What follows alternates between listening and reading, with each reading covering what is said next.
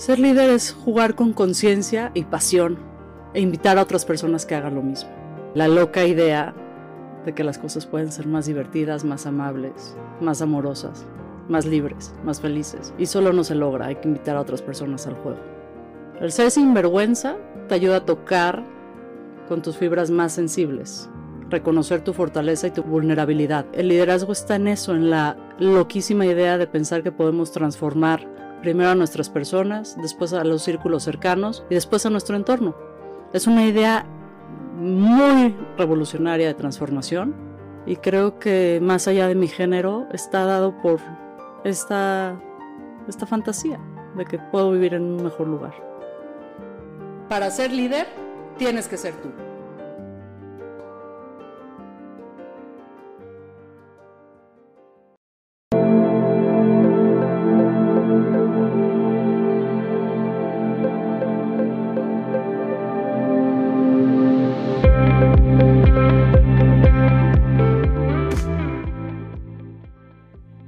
Amigas y amigos de Sinvergüenza, yo soy Shoshana Turquía y el día de hoy vamos a hablar de un tema que ha atravesado a gran parte de las familias mexicanas, que es un tema que se ha hablado poco en los medios y mucho menos en los espacios de impartición de justicia. Estamos hablando el día de hoy de la violencia vicaria. Vamos a descubrir qué es, de qué trata, quiénes son las víctimas principales, quiénes son los perpetradores y sobre todo qué podemos hacer como sociedad para ponerle un alto a este tipo de violencia y permitir que las personas vivan en plenitud sus derechos. También el derecho a vivir en familia, a vivir en amor.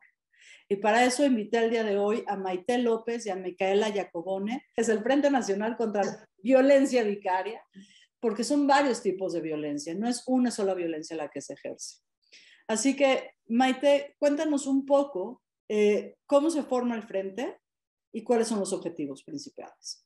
Sí, este frente empieza en agosto del año pasado.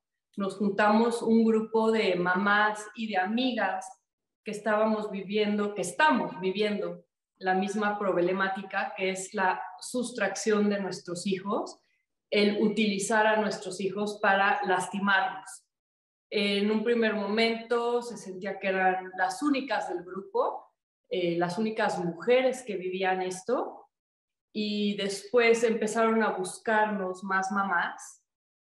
Y te digo, bueno, ellas creían que eran las únicas hasta que ya me encontraron porque yo llevo eh, tres años dando apoyo psicológico y emocional a mujeres que, que viven esta problemática. Cuando yo empecé, esto no tenía el nombre de violencia vicaria. Fue en agosto del año pasado que me reuní con este grupo de amigas y mamás que viven lo mismo, que descubrimos este término que está en España desde el 2012, que lo inició una psicóloga clínica y forense que se llama Sonia Bácaro. El término vicario significa por sustitución, que este tipo de violencia la ejercen hacia nosotras pero sustituyéndolo con los hijos. Los afectados son ellos muy gravemente para afectarnos a nosotras. Ya entraré en detalle de esto. Entonces, bueno, estos casos empiezan a, a ver en redes y empiezan a buscarnos más mamás. Dijimos, bueno, hay que organizarnos ya formalmente y hacer algo. Yo ya tenía lo de que te digo del apoyo psicoemocional y las demás, que es eh, Jennifer Seifer, Alexandra Bolín, Andrea Argil y Elisa Celis, decidimos entre todas impulsar reformas a la Ley General de Acceso a una Vida Libre de Violencia de las Mujeres. La general es de todo el país. Esta ley existe también eh, de forma local en cada estado. Entonces empezamos a crecer, ya tenemos representantes en muchos estados y nos estamos moviendo eh, a nivel federal y local para que se incluya este tipo de violencia dentro de esta eh, ley, ley general de acceso para que esté más corto, eh, y se, se tipifique y se castigue porque nosotros vemos el gran daño, si a nosotras se nos hace un gran daño, bueno, a los niños, ¿qué te puedo decir? Es, es un, los dejan marcados, para toda la vida y nos preocupa muchísimo porque son los ciudadanos de este México en un futuro, ¿no? Y qué tipo de ciudadanos vamos a tener si a partir del año pasado, no, ya, ya es antepasado, de la pandemia, empezó a crecer muchísimo el ocultamiento de niños por parte de los papás. Algo que no dije de la definición que dio Sonia Bácaro es que es un tipo de violencia machista hacia la mujer. A ver, déjame resumir a ver si te entendí bien y para quienes nos están escuchando en Sinvergüenza. La violencia vicaria es una violencia en contra de las mujeres, haciéndole daño a las personas que ama, principalmente a sus hijos. Sí. Entonces, como yo no puedo seguir, hombre, ejerciendo violencia contra ti, la ejerzo a través de los hijos. Y una de las formas más comunes es la sustracción de los menores de la casa, donde habita la madre y cortando toda posibilidad de vínculo con ella. ¿Hasta ahí voy bien? Sí. Hasta aquí les encuentro. Y entonces el objetivo del frente es cambiar la ley nacional de acceso a una vida libre de violencia, tanto federal como local. Sí, es anexar, integrar a esa, no lo podemos cambiar, es agregarle la violencia vicaria. ¿Y por qué la queremos agregar? Si quieres, ¿quieres explicar toda esta parte. Pues sí, lo como dice Maite, eh, es muy importante. No es, no solamente lo, único que hacemos dentro del frente, también es visibilizar y concientizar. Es muy importante eh, es, esto también dentro de las acciones que nosotras vamos tomando y vamos haciendo. Pero hablando del tema legal, eh, como dice Maite, hay que agregar una parte en la, en la Ley General de Acceso de las Mujeres a una Vida Libre de Violencia, y en la ley de acceso de los estados para de ahí que permee en los códigos eh, civiles, penales y los procesales. Entonces, el término de violencia vicaria no existe en sí en la ley general de acceso de las mujeres ni en las leyes de acceso de, las mujeres de los estados. Entonces, eh, el tipo de violencia hay que especificar dentro de la ley, hay que meter este precepto de violencia vicaria con la definición y también incluir la definición de daño, porque como decía Maite, este, eh, vicario significa a, través de otra persona, entonces por interpósita persona se comete este daño. Entonces es muy importante que dentro de estas leyes se ponga el concepto de daño específico que también se ejerce a través de otra persona y el tipo de violencia vicaria, que es una violencia que se ejerce a través de los niños, de los hijos, eh, este, para dañar específicamente a la mujer.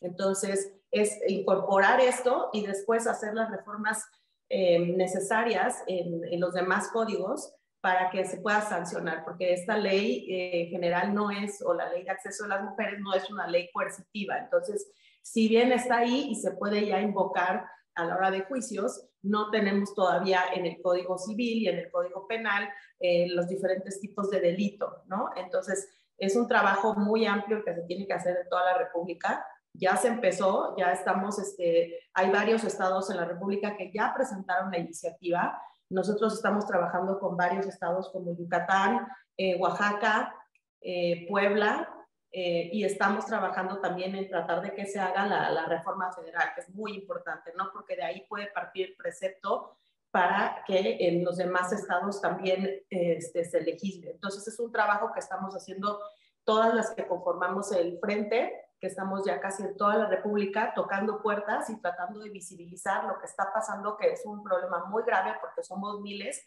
Nosotros somos una colectiva, trabajamos de manera muy pacífica, pero sí hay muchas más este, mamás. Nosotras tenemos más de 600, ¿no? 600 ahorita madres que están con nosotros, ¿no? Trabajando de esta manera. Cada colectiva trabaja de su, de, su, propia forma.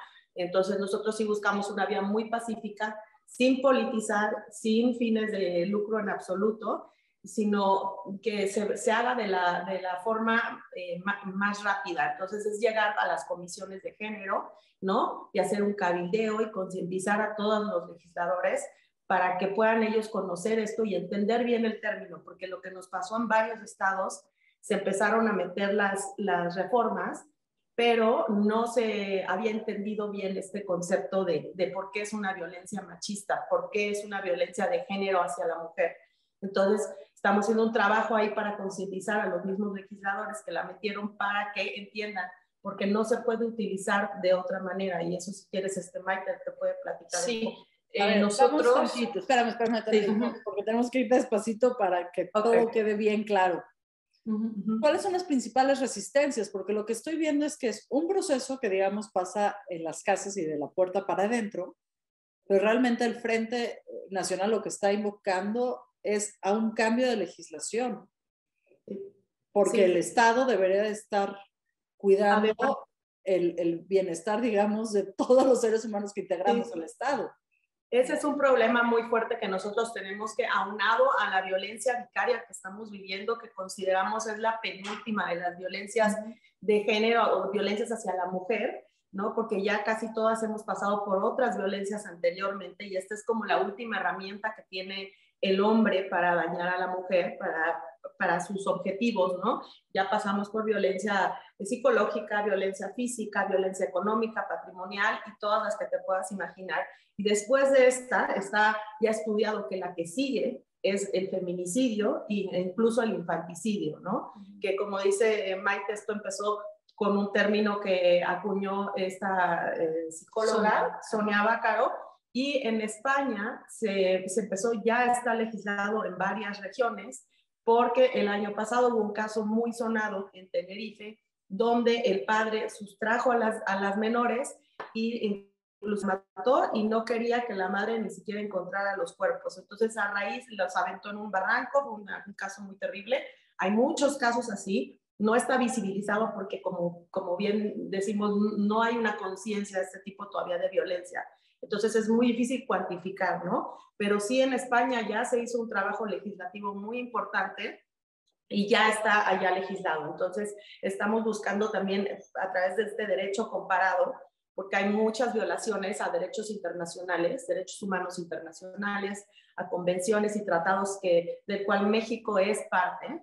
Entonces hemos incluso eh, visto la posibilidad de elevar esto a la Comisión Interamericana de Derechos Humanos como una violación sistemática del Estado para responsabilizar, porque la violencia institucional es muy fuerte, es muy fuerte, nos sujetan a procesos de años, tenemos casos 14 años, 10 años, 8 años, 5 años, entonces eh, eh, es también otro de los objetivos ¿no? que tiene el hombre, pero como vivimos en un sistema patriarcado, entonces dentro del mismo sistema eh, judicial estamos siendo víctimas de, em, de, violencia institucional. O sea, lo que me están tratando, lo que me están explicando es que los mismos jueces y los encargados de la impartición de justicia alargan el proceso y no importa si el menor ya se, es mayor de edad. no se está velando en esta cosa terrible.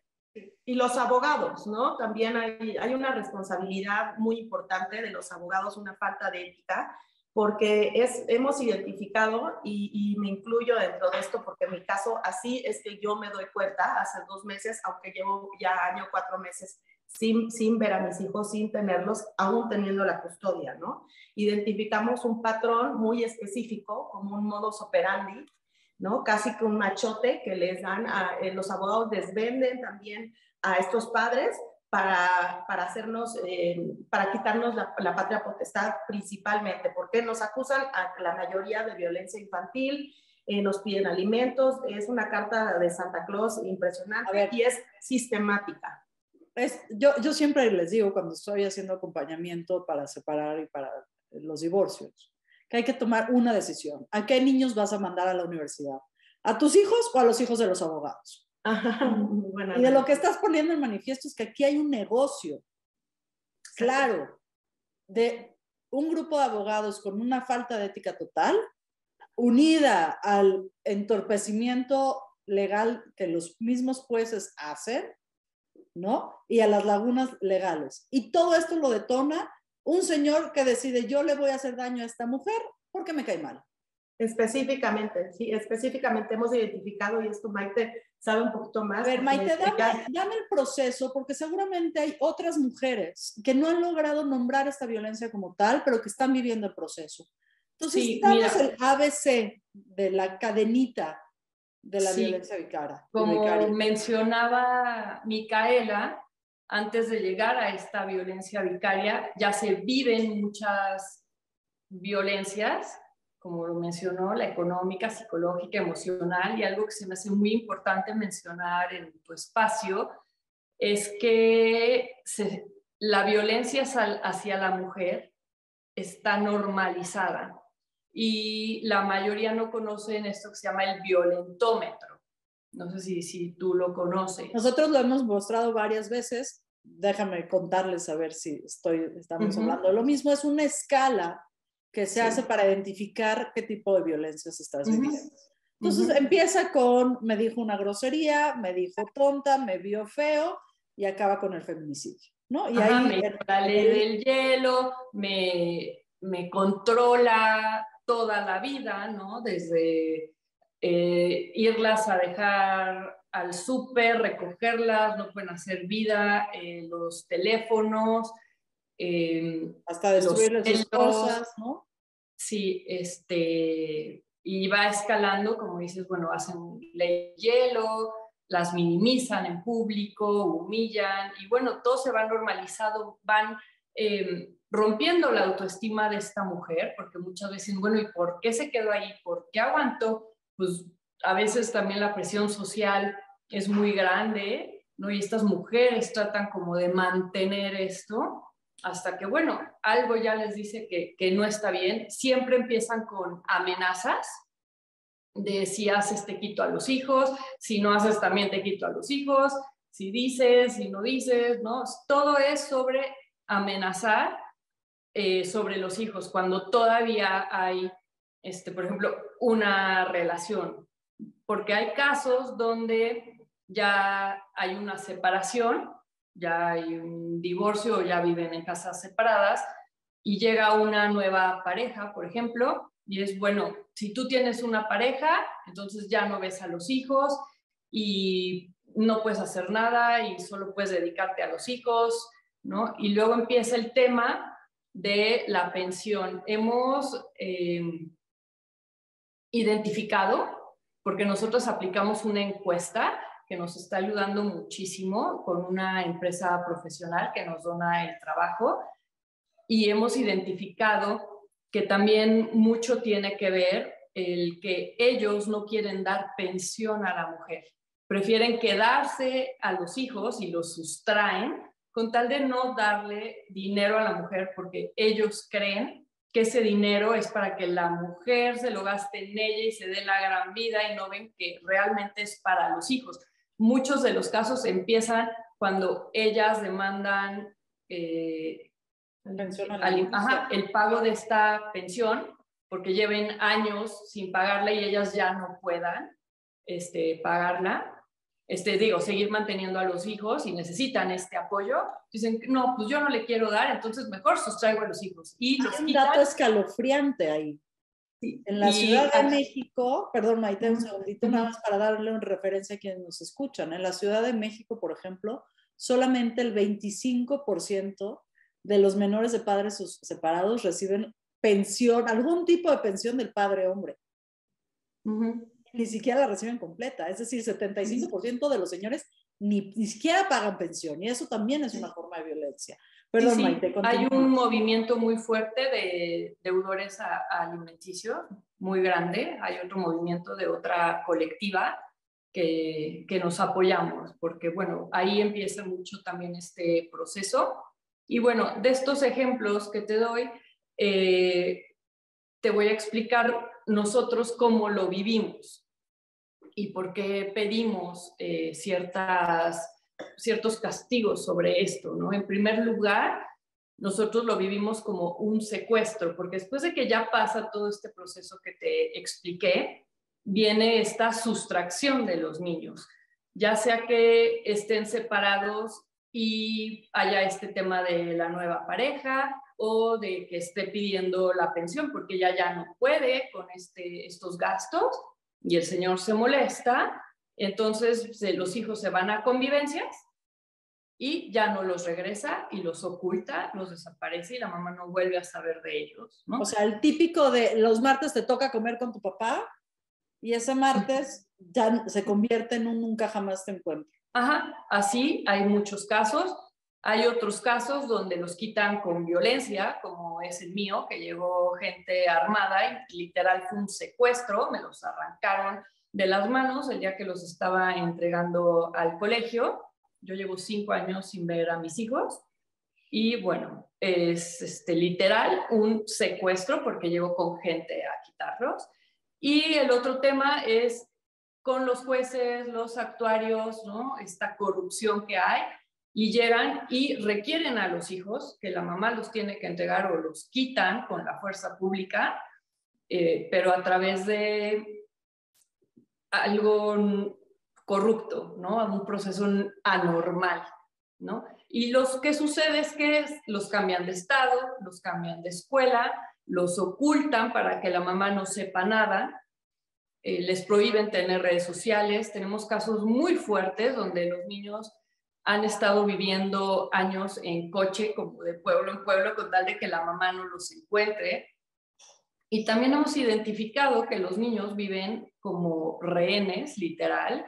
Eh, hay un caso muy fuerte en Jalisco, donde el señor se llevó a los hijos y el señor pues está bien económicamente, pero tiene a los niños pidiendo, eh, vendiendo chicles en la calle y durmiendo en el piso y los tienen en pésimas condiciones, sin servicios de salud, sin servicios eh, de escuela. De, y el Estado dice, no es mi problema. Ajá, y la mamá luche y luche y luche y el Estado lo que dice es, pues están con su papá, no es un secuestro, no es una sustracción, están bien porque están con el papá y no porque esté con el papá quiere decir que esté bien, porque hemos detectado este tipo de situaciones. Por eso decimos que es un secuestro. Y una de nuestras compañeras pone mucho este ejemplo de, lo compara con la violencia sexual, como hace años, si un familiar hacía este tipo de violencia, era, ay, no, te está haciendo un cariñito, no, no digas, este, no, no está pasando nada, ¿no? Y no era violencia sexual y actualmente es un delito grave que un familiar haga ese tipo de, cariños, como dicen, ¿no? Y muy común. Está normalizado que no lo vemos y entonces, por lo tanto, tampoco se ejerce la justicia. Y ahorita, eh, pues lo que nosotros queremos es que se reconozca el secuestro parental, que si un padre, en nuestro caso siendo mujeres, sí secuestra a los hijos y les hace un gran daño y ellos empiezan a desarrollar el síndrome de Estocolmo, tal cual empiezan a querer agradar a, al agresor, a quien los tiene este, incautados, ¿no? recluidos ahí, este, por no, pues también por protegerse ellos y a estos niños les dicen que somos unas mamás locas que muchas están este, pues ingresadas en hospitales psiquiátricos, que los abandonamos, que son violentas. Han llegado al grado de decir que la mamá está muerta hasta en los colegios y de repente cuando el hijo vuelve a ver a la mamá es ¿cómo? No que estaba muerta y no, no, la mamá no, la mamá ya estaba. Eh, llegan a hacer este daño grandísimo. Ayuden a nada más a hacer una identificación o una diferenciación, si es que la hay, entre la violencia vicaria y eh, los procesos de alienación parental. Porque hace 10, 15 años era muy común hablar de alienación parental, ¿no? Donde toda la familia hablaba en contra del padre o de la madre para que los niños no quisieran vincularse con este adulto. Sí, ¿Cuál es la diferencia? Es muy parecido ese término de alienación parental, lo hizo Richard Gardner y eh, se derogó en la Ciudad de México. Hay estados donde todavía sigue, pero hay una lucha porque no se haga, porque estuvo siendo utilizada por los hombres en contra de las mujeres para tapar también la violencia sexual. Estos niños referían mucho que habían sido violentados de esta forma y los señores decían que ellos estaban mintiendo y estaban diciendo eso por manipulación de la mamá cuando sí estaban siendo afectados estos niños. Entonces se derogó. y ahora se dice que es una manipulación psicológica. Es un rasgo que entra dentro de la violencia vicaria, porque en la violencia vicaria, es una acumulación, ¿no? Primero de todas las violencias hasta que llega la sustracción de los hijos. En un primer paso lo vivimos como un secuestro, el segundo paso lo vivimos como un asesinato, porque todas las mujeres refieren que cuando les quitan a los hijos se sienten muertas en vida y los hijos, pues se les está quitando una parte fundamental de su sano desarrollo psicoemocional y vital de toda su vida. Y también eh, eh, aquí se incluye lo que te decíamos de que es la penúltima de las violencias, porque viene un infanticidio, que aquí en México no es tanto como en otros países, que eso es lo que queremos prevenir también al impulsar esta reforma de ley, y también viene un feminicidio, que aquí lo tomamos de dos formas. Un feminicidio inducido por la sustracción de los hijos, que la mujer no pueda soportar el que le sustraigan a los hijos y pierda la guardia y custodia y no sepa dónde están y no tenga la red de apoyo, porque la mayoría de estas mujeres se quedan sin casa, sin dinero, siendo juzgadas por la sociedad, hasta por sus propias familias y se ven solas teniendo que empezar a trabajar con abogados, demandadas, denunciadas por estos señores y sienten que el mundo se les viene encima y ven que la única salida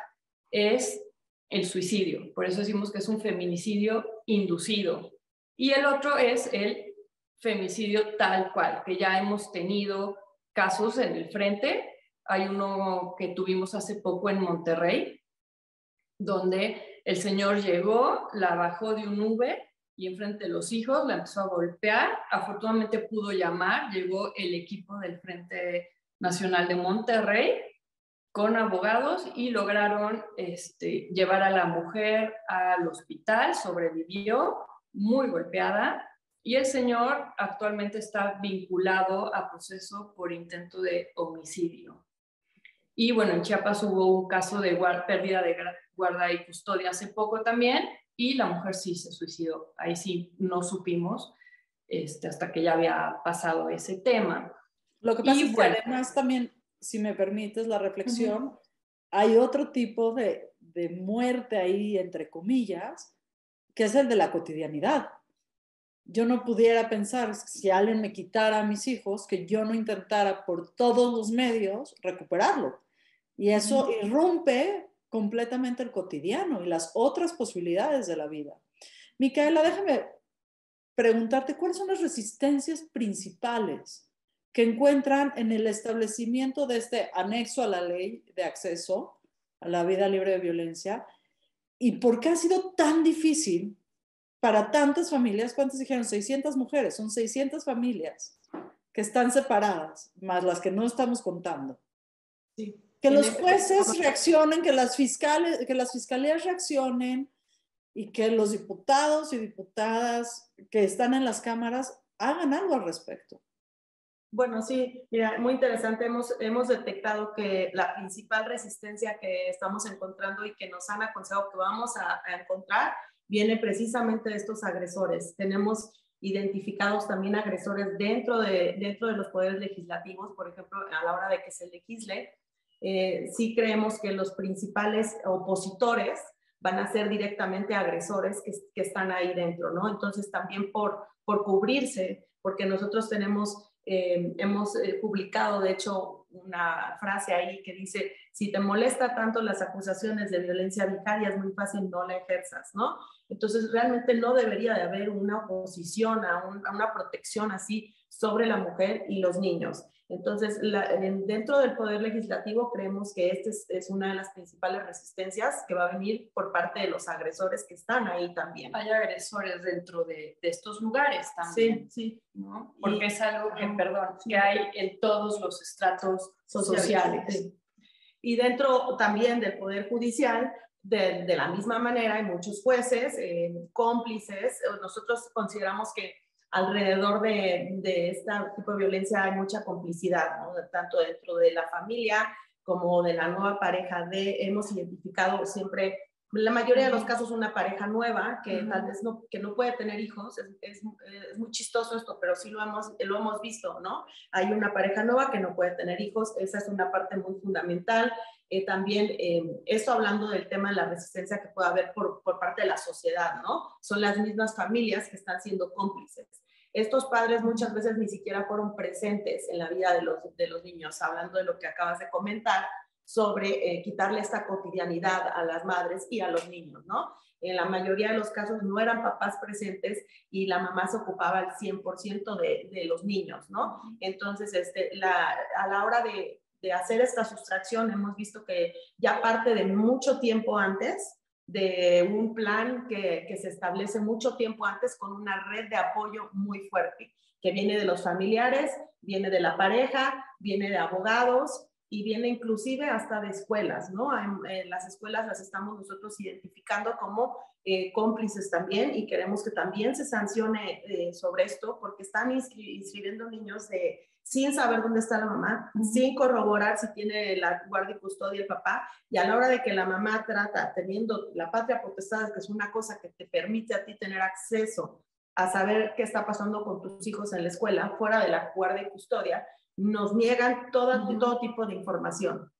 También los hospitales niegan la información aún a pesar de tener esta patria potestad. Entonces también estamos pidiendo... Sí. ¿Cuáles son que los argumentos de estas instituciones? Porque aquí hay una falta al Código Civil, ¿no? ¿O no existe Mira, tal falta? Muchas veces, una, podemos, yo estoy, estoy, consciente y estamos conscientes que es la falta de, de conocimiento sobre este tipo de violencia, ¿no? Eso y por el otro lado, pues el sistema en el que vivimos. Y entonces este, hay, hay este, respuestas como, estos son problemas de pareja, eh, arreglen ustedes, eh, ¿dónde estuviste tú eh, todo este tiempo que el niño estaba en este, esta escuela? O, y, y, una mamá no sabe dónde está el, el, hijo, lo estás buscando, ¿no? Hay diferentes argumentos que, bus que usan, todos totalmente inválidos. Que el señor paga la escuela, entonces Ajá, pues él manda porque es el que paga, ¿no? Se pueden denunciar no sabes dónde está, paga. ¿Perdón? ¿Se puede denunciar a estas instituciones? ¿Hay ahorita mecanismos sí. legales para hacerlo o...? Es... Sí, sí, porque sí hay un derecho, porque tienes la patria potestad o porque tienes la custodia, es, pero es otro proceso, ¿no? Y nosotras a veces ya estamos sujetas a tantos procesos y como dice Maite, muchas, la mayoría nos dejaron sin absolutamente nada, muchas han perdido su trabajo por tener que ir a tantas audiencias entonces, realmente no, no sabemos si va a ser muy fructífero que cada quien, entonces estamos buscando que realmente las escuelas, eh, que la SEP, que, la, que Ajá, los estamos que implementando, por ejemplo, que en las escuelas eh, se eduquen sobre este tema y vean estas alertas rojas en los niños, como un niño de repente que su mamá era súper presente desaparece y empieza a hablar mal de ella, a decir que la odia, que no la quiere o que lo abandonaron, no sé qué. o sea, tener estas alertas para poder ellos intervenir en estos procesos. Porque el último punto que me faltó decirte de cómo lo vivimos es que es una tortura constante, tanto para nosotras como para los hijos, porque a nosotras nos están ataque y ataque legalmente con denuncias falsas. Todas tenemos alguna denuncia penal inventada. La más común es que somos violentas. A todas nos dicen, nos han metido la de denuncia familiar por violencia. Y también, eh, bueno, inventan más cosas, pero esa es la más común y eh, todo el golpeteo, ganas, eh, te meten amparos, te alargan los procesos, te meten otro, y así es un ataque constante, más súmale todo lo que te acabo de decir de tener que reiniciar una vida, tener que reinventarte, tener que estar bien a pesar de que te arrancaron el corazón, tener vida, porque tienes que estar bien para enfrentar todos estos procesos y tener un trabajo y salir adelante. ¿No? Más todo el juicio de, de, la sociedad y la familia, porque siempre es, pues algo habrás hecho para que te los quitara, ¿no? Es tu castigo. Si ves a un señor que, que está cuidando a los hijos, ay, qué bueno es este señor, se está encargando de los hijos, y no te imaginas que se los quitó a la mamá, ¿no? Y los tiene cuidando a la nueva pareja o a la abuela, a la tía, porque normalmente no son ellos. Ellos siguen con su vida normal, como la tenían, y encargan a los hijos con alguien más. Y es una tortura el no saber cómo está tu hijo en la escuela, si se enfermó, si está comiendo, cómo va, ¿no? Cuando estabas encargada 100% de ellos. Y es una tortura constante también para los hijos, ¿no? Pues siempre para nosotros es importante los dos puntos. Los hijos, porque, o sea, le dicen, tu mamá no te quiere, tu mamá te dejó, tu mamá eh, no pregunta por ti, tu mamá no te habla, tu mamá es la peor, tu mamá te pegaba.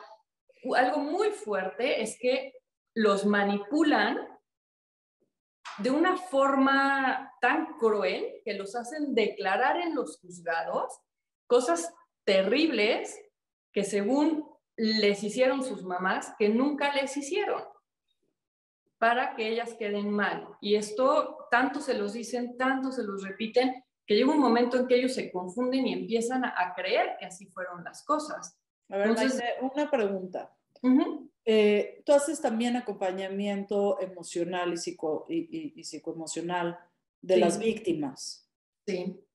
Y esto es un proceso que se da a través de los hijos menores, es decir, los niños son los que son secuestrados, pero estos niños se convierten en adolescentes y posteriormente en adultos si es que no los mata el padre antes, ¿no? Ajá.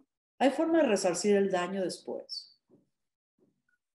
Ah, mira, ahorita nos hemos topado, eh, también hay casos de adolescentes manipulados que también ellos deciden a través de esta manipulación dejar a la mamá. Entonces la sustracción en adolescentes, ¿qué serán? Como de 12 en adelante, es por eh, manipulación psicológica y económica de los hijos. claro, aquí sí tienes tu iPad, tu, de pagar iPhone, no sé qué, aquí sí hay permisos. Si hablas... Una loca que no te deja salir, que no te deja no sé qué, y entonces vente conmigo que es más divertido. Si hablas bien de tu mamá y dices que la quieres, entonces te privo de todas estas cosas. Ajá. Y sobre el resarcir el daño, pues es una labor muy, muy grande principalmente de la mamá, por eso en este acompañamiento que yo hago, les digo, primero tienen que estar ustedes bien, fuertes, amarse a ustedes, porque van a necesitar todo ese poder para apoyar a sus hijos y ser fuertes ante las situaciones que ellos les puedan comentar y contenerlos de una forma amorosa, sin que se sientan ustedes atacadas y empezar a volver a formar ese vínculo mamá-hijo físicamente, bueno, porque ese vínculo energético y de amor, pues nunca se rompe, ese siempre está, pero tienen que rehacer ese vínculo físico y mental, ¿no? Hacerles ver y que ellos recuerden que no era esa mamá mala que, que estos señores les dicen, y, y bueno, es una gran labor, pero sí, sí se puede a través de muchas terapias y bueno, mucha fortaleza también de parte de, de la mamá. Y eh, iba a comentar algo y se me acaba. Y también legalmente estamos pidiendo que también este tipo de, de, situaciones también quede dentro de la ley general, que haya un resarcimiento, que se acompañen con terapias que hayan albergues, que haya todo una red que pueda prestar el Estado, que esperemos que así sea, para eh, apoyar eh, eh, este, esta situación de volver a, hacer la vinculación filial con, el, con, con, los hijos, ¿no? Y yo te quería comentar nada más dentro de lo que me decías sobre la resistencia que podemos nosotros este, tener con este tipo de, de, de, de violencia porque es muy importante que, que, sí quede muy claro que sí está estudiado, documentado y comprobado que es un tipo de violencia muy específica del hombre hacia la mujer y entonces sí encontramos una resistencia nosotros eh, sobre eh, cuando hay casos que es el hombre, eh, la mujer hacia el hombre, ¿no? Entonces, una de las resistencias que encontramos es esa y es importante señalar que en el caso cuando la mujer lo hace, está documentado que es por otros motivos. generalmente. Nosotros no estamos en contra de los hombres, nosotros creemos en un principio que los niños tienen que convivir con ambos padres, sin embargo, no creemos que ya con un agresor, ¿no? Estamos dentro de la ley también pidiendo que los padres que sustraigan y cometan este secuestro eh, no tengan acceso, pierdan su patria potestad, porque luego muchas que recuperan a sus hijos están sujetas a, este, a amenazas porque las obligan, obligan a los niños a seguir conviviendo con el, con el agresor, ¿no? Entonces, si ya cometieron este tipo de, de violación tan grave, entonces sí consideramos que no deben convivir después con, con, los hijos y también se considera que deben de pasar por un tipo de tratamiento, ¿no? Para que no lo vuelvan a hacer porque pueden tener otra pareja y lo pueden volver a cometer. Entonces es un, trabajo mucho de prevención, pero eh, el, término de que, de que se hace a la mujer que te comentaba, cuando la mujer sustrae, a veces es por cuestiones económicas, trata de manipular al, al, padre para la cuestión del dinero o a veces es por un tema de protección, como y, incluso llega a matarlos por, ese, por, ese, por esa situación, como un caso aquí en la Ciudad de México muy fuerte, donde la mamá, eh, las hijas estaban siendo violentadas sexualmente y le estaban obligando a, a, a entregar a las hijas y entonces para protegerlas eh, las mata y se mata y se suicida, ¿no? Entonces, las, las causas que, por las que una mujer lo hace son diferentes y no es precisamente eh, para dañar de esta manera al, hombre. sino es, es otro tipo de manipulación. ¿Y, ¿Y por qué es esto? hemos identificado que muchos de estos agresores tienen el mismo tipo de de, este, ¿cómo puedes decir? de, patología. Hemos identificado que son psicópatas narcisistas estos señores y tienen muchos rasgos en común eh, que cumplen, ¿no? entre ellos, bueno, hemos ya hecho varios, varias publicaciones en nuestro, nuestras páginas y cumplen este perfil de ser manipuladores, mentirosos, de, que son así súper encantadores afuera, pero adentro de la casa minimizan y maltratan. Entonces las personas de afuera dicen, ¿cómo va a ser? Que pero si es un encanto, ¿cómo crees? Claro, ¿cómo, ¿cómo, te va a estar haciendo eso? ¿no? y no tienen empatía, entonces no, tienen empatía. No hay una empatía sobre lo que le están haciendo a los niños ni sobre lo que le están haciendo a la mamá. Y al ser un narcisista solo le importa su objetivo de lastimar a esta mujer que tuvo la fortaleza de ya no querer seguir siendo violentada, de querer una mejor vida para ella y para sus hijos, fuera de este ambiente tóxico, ¿no? Quiere un ambiente de amor, de paz, cordial, que no tienen ahí. Y por tener esta fuerza, ellos se sienten heridos, entonces la tienen que lastimar y se vuelve en su peor enemigo y parece que se vuelve su fuerza de vida el estar atacando y destruyendo y, este, a esta mamá de los hijos sin importarles tener que pisotear a los mismos hijos. Y eso es, nosotros nos preocupa muchísimo proteger a estos niños. Parte de nosotros impulsar esta reforma de ley, no solo para protegernos a nosotras, que en nuestro caso no sabemos si se vaya a aplicar, porque no sabemos si vaya a ser retroactiva, pero proteger a las demás mujeres que vengan, que no vivan esto, que se la piensen estos hombres, pero mucho nos importa que se la piensen para que estos niños no estén en medio y estén siendo lastimados. Estos niños tienen que tener sus derechos bien protegidos, como dijo Micaela, su derecho es convivir con ambos, con mamá y papá y tener su escuela y su salud y tener todo bien. Estos niños no tienen por qué estar viviendo estas situaciones tan duras que nosotros luego comparamos también a las secuelas que les quedan a estos niños de haber vivido una, de haber sobrevivido a una guerra,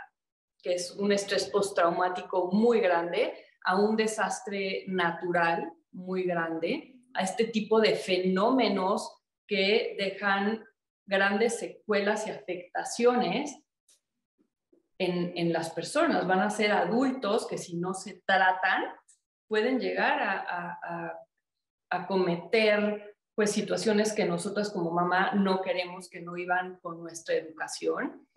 y eh, eh, también pueden caer en temas de drogadicción fuerte o temas de suicidio. Ya hemos tenido casos de adolescentes que ya hablan de, temas de, suicidio, ¿no? En redes, se enteran las mamás que publican cosas en redes sobre temas de muerte y suicidio, y pues es una, una gran preocupación porque ellas no se pueden acercar, no pueden hacer nada por estos hijos, aún viendo que este, están hablando ya de este tipo de situaciones.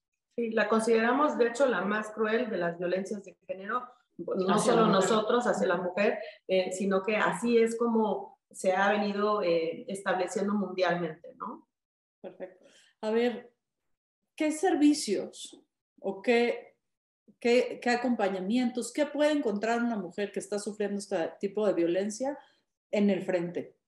Lo primero que va a encontrar es mujeres que empatizan con ella, que no la van a juzgar, que va a saber que no es la única y que puede expresar sintiendo contención. Tenemos grupos de contención y de apoyo y que, que van a entender el dolor que vive, ¿no? Exactamente hoy una paciente me decía, es que todo el mundo minimiza mi dolor.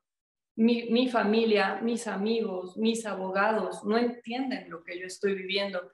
al llegar con ustedes ya me siento eh, apoyada, me cambió la vida porque ya hablo lo mismo y me entienden, no me juzgan, no me minimizan, me aconsejan, se sienten ya que pertenecen y les, em, eh, lo primero que notamos cuando llegan estas mamás, les dan nuevas fuerzas de querer sumarse a un movimiento que va a ser un cambio.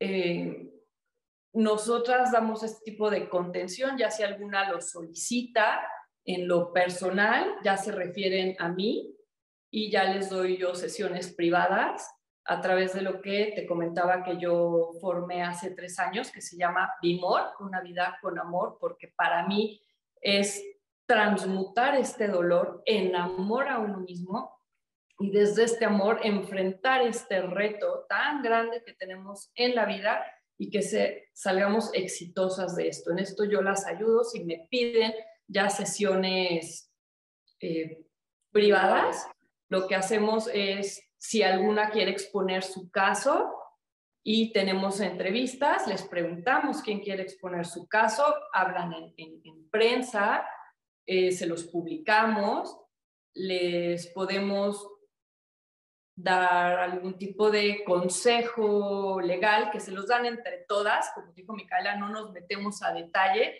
pero ya hay varios patrones detectados.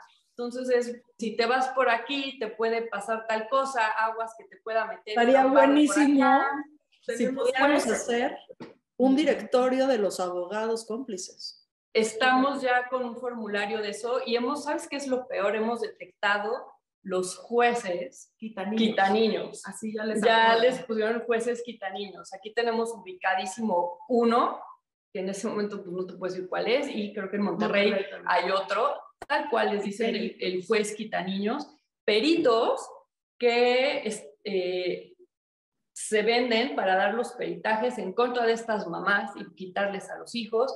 Sí estamos detectando todo esto y ya estamos trabajando de la mano de la Fiscalía de la Ciudad de México, principalmente ahorita, para eh, todo este tipo de situaciones. Nos están apoyando y les agradecemos muchísimo. También trabajamos con la Secretaría de la Mujer, la CNDH y este...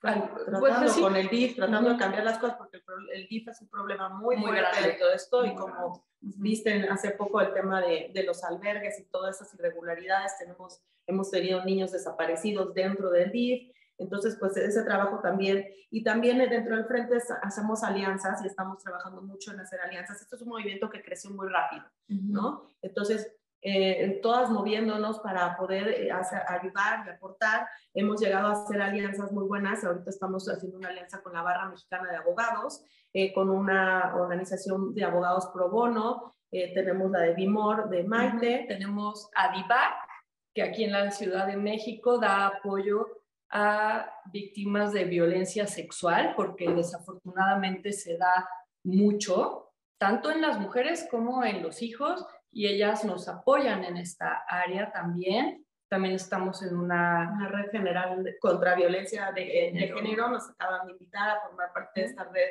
que es muy importante en México. Entonces se hacen muchas actividades que se comparten dentro de la, la red general de, eh, contra la violencia de género, que nos mandan. Nosotros también hacemos muchas actividades todas de nuevo pacíficas entonces, sí, este sentido de comunidad y este sentido de poder cambiar algo y visibilizar mucho eh, este tipo les, de violencia. Les conseguimos a las mujeres que son parte de, del frente pláticas privadas eh, con abogados, con psicólogos, con profesionistas que les puedan aportar algo.